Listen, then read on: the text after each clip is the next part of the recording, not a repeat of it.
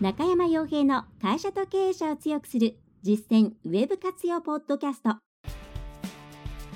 この番組では600社以上のウェブコンサル実績を持つ株式会社ラウンドナッツ代表取締役の中山が会社経営者に必要な内容に絞り込んで抑えるべきウェブの話題やトピックスをビジネス目線でお伝えしています。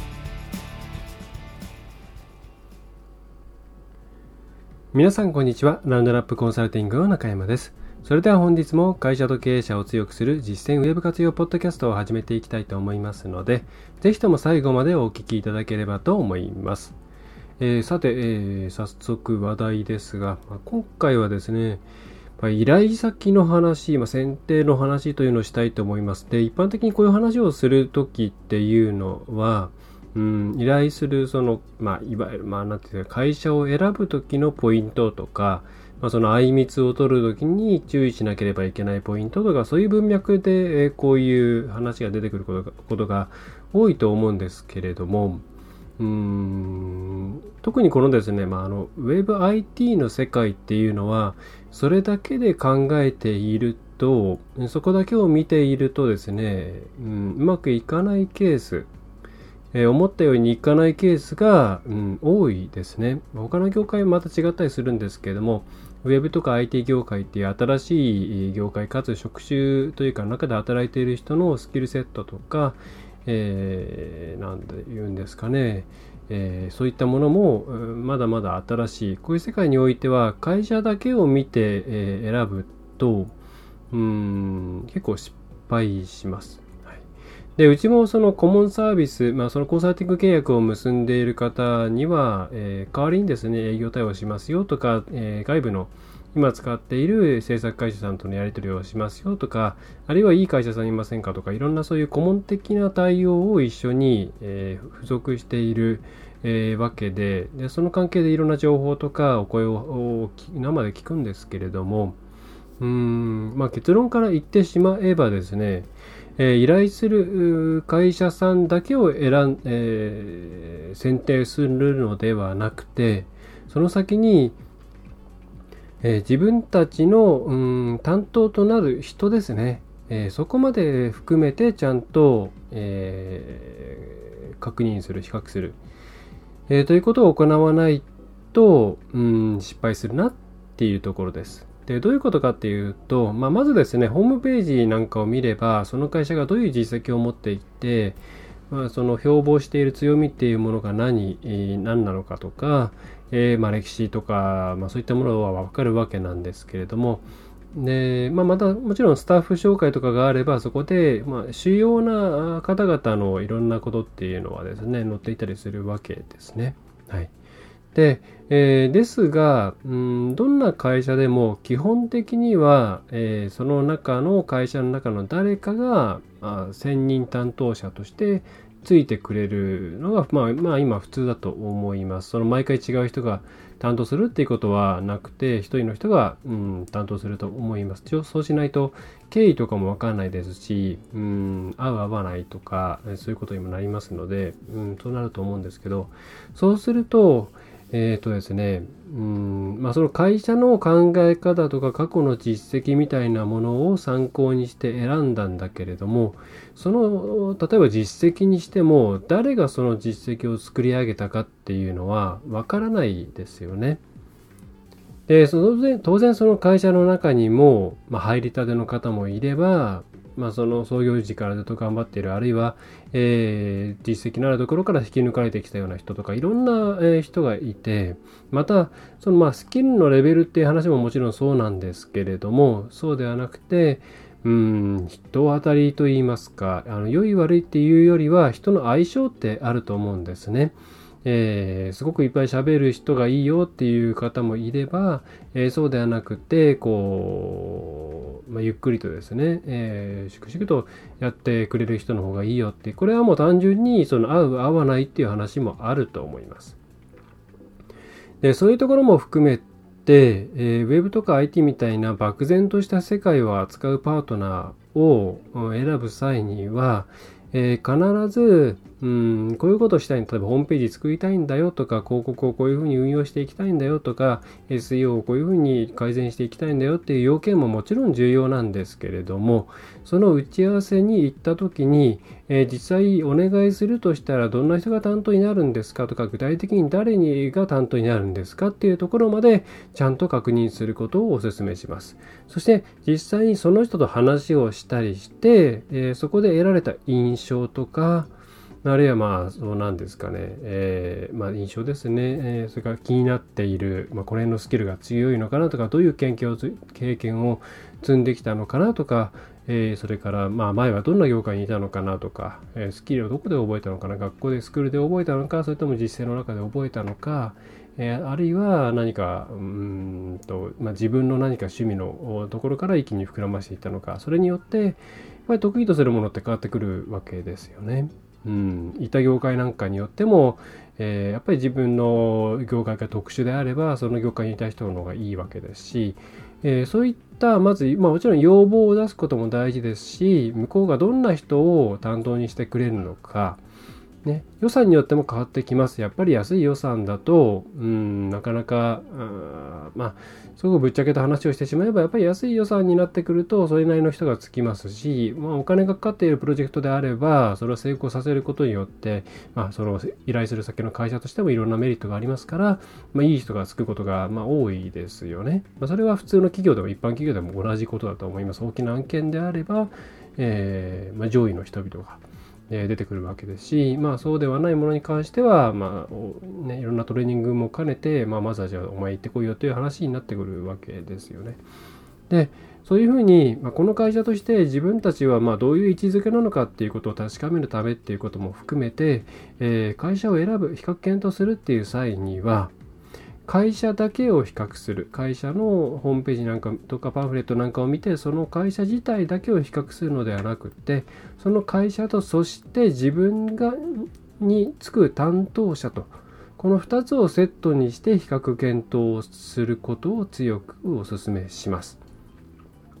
で、えー、実質ですね、えー、まあ、会社と担当者どっちが皆さんの成果を上げることにうん直結するかっていうと担当者の方が大きいです。どんなにいい会社にいてどんなに周りがサポートしてくれるとしてももちろんそれはプラスにはなります。なりますだってそれが、え会社としてこうメソッドとか過去のいろいろなうん、成功経験とかこういうふうにしたらこういうデータが取れたよっていう積み重ねがあったりとかあるいはその人の上司の人が教えてくれるとかそういうことがあった方が絶対にいいので会社としてのその力っていうものはもちろん重要なんですけれどもただやはり皆さんと直に話をしていろんなものを引き出してくれたりとかあるいは分かりやすく説明してくれたりとか、えー、こうスケジュールを組んでくれたりとかそういううんコミュニケーションの部分をきちんとやれるかどうかこっちの方がやっぱり重要なんですよね。ねあの皆さんの事業の100を、えー、皆さんの事業が今100だとしたら、まあ、ホームページが全然なくてウェブの活用ができてないっていう場合には世の中に対してその100のうちの20ぐらいしか出せていない状態だったりするわけですね。でそれを、まあ基本的には100あったら100を出すっていうところが最初の目的になります。100を200とか300にするっていうのはただのかさ増しで、えー、嘘なのでその後のお客さんの反応とかも、えー、落ちますしクレームにもつながりますので、えー、そういうことをしてはいけないわけなんですけれどもその辺のさじ加減とか、えー、ちゃんと2を100 100を100として引き出してくれるのかっていうのはやっぱりすごくその経験とかをもとにしたコミュニケーション能力とか、まあ、聞く力とかそれから、うん、いろんなそういう何て言うんですかね、えー、スキル、えー、ウェブのテクノロジーとかではないスキルが必要になってきます。はい、で分かんないっていうことにもすぐに答えてもらえるかどうかとかっていうのは、まあ、毎回毎回持ち帰られて後でこうでしたって質問、返事返ってきてもやっぱりその場で答えてほしいものだったりすると思いますし、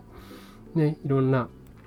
えー、本当はその人がその場でもうどんどんどんどん答えてくれてそこでいろんなことが決まっていくような状況にしていきたいわけですよね。はい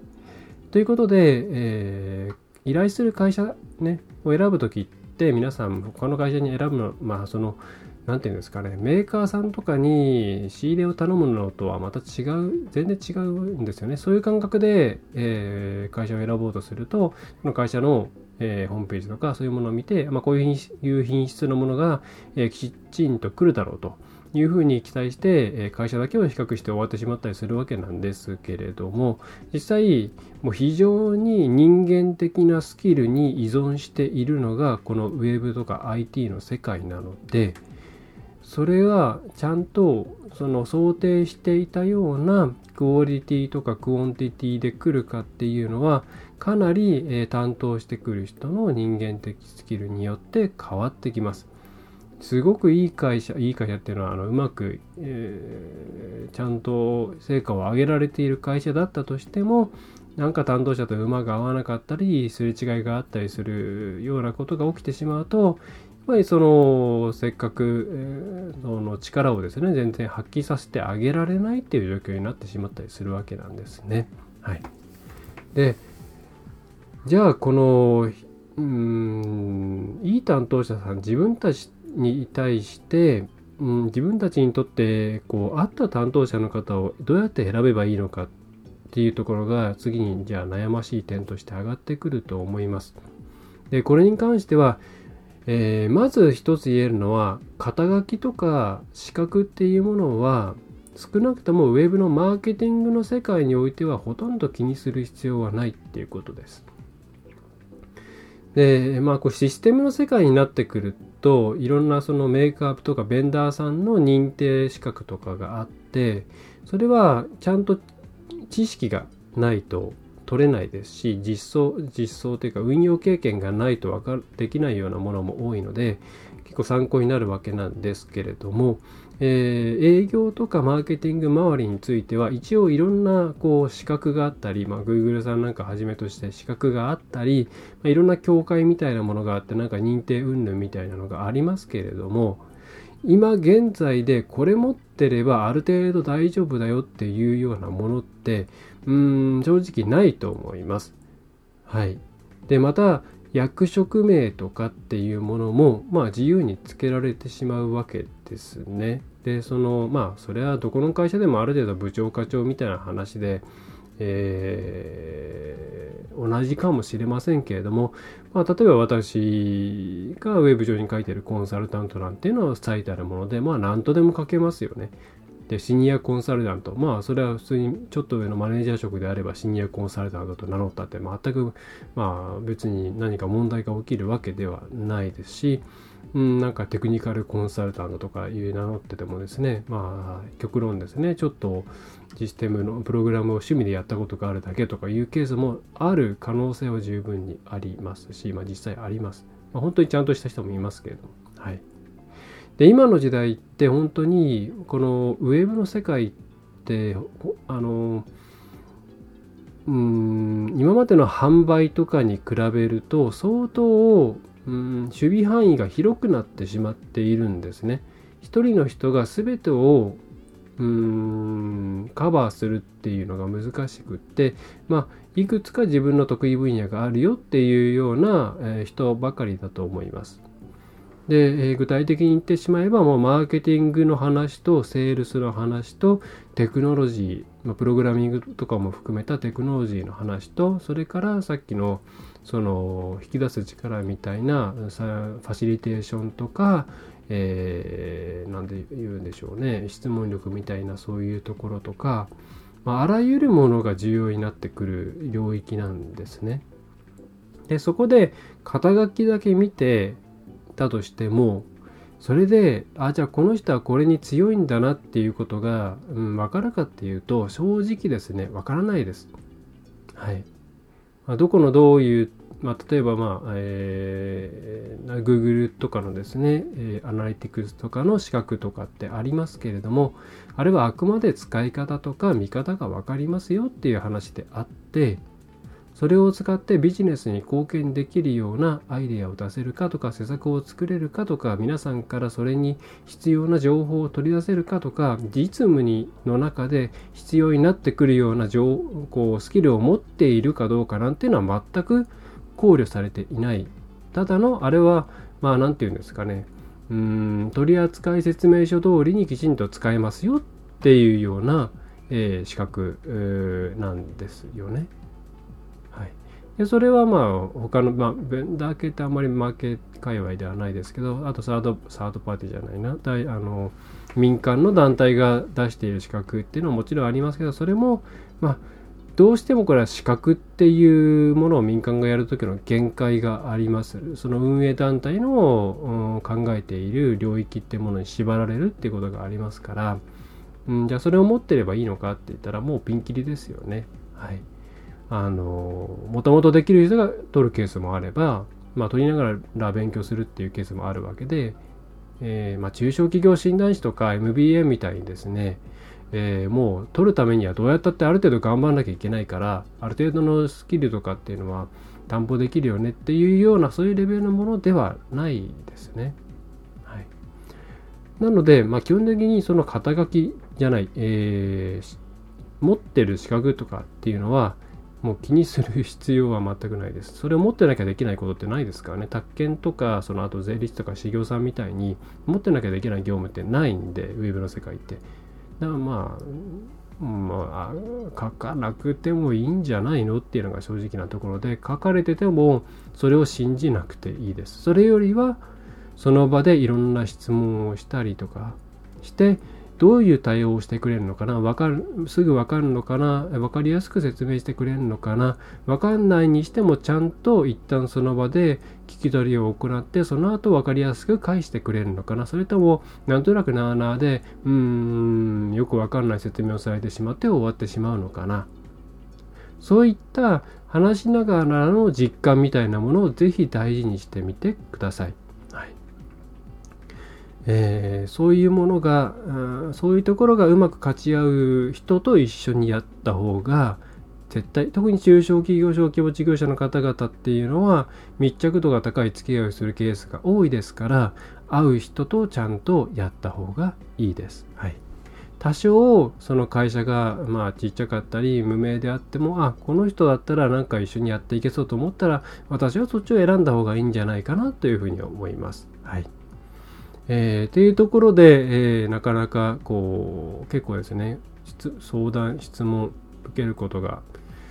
うん多いことなんで改めて喋ったんですけど、うん、これは別にあの中うちみたいな小さいところを選んでほしいとかそういうことではなくって、えー、どんな企業規模にも関わの方々も同じで、えー、会社という法人というものだけを見るのではなくて実際に自分に接する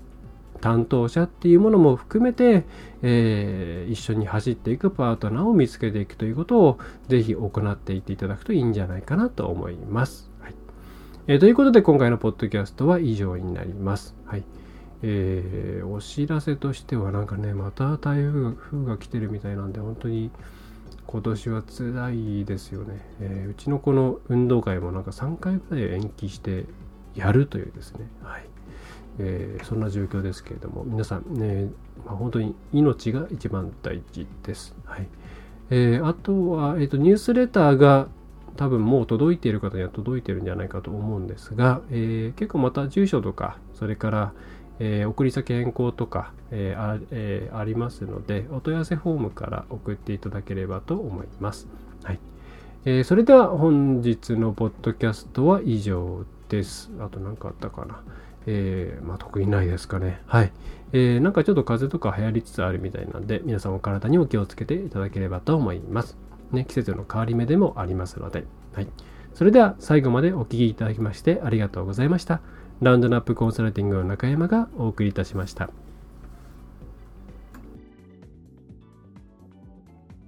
今回の内容はいかがでしたでしょうか？ぜひご質問やご感想をラウンドナップコンサルティングのポッドキャスト質問フォームからお寄せください。お待ちしております。また、ホームページにてたくさんの情報を配信していますので、ぜひ、ブログ、メールマガジン、郵送ニュースレターや各種資料 PDF もご覧ください。この世からウェブを活用できない会社をゼロにするを理念とする株式会社ラウンドナップがお送りいたしました。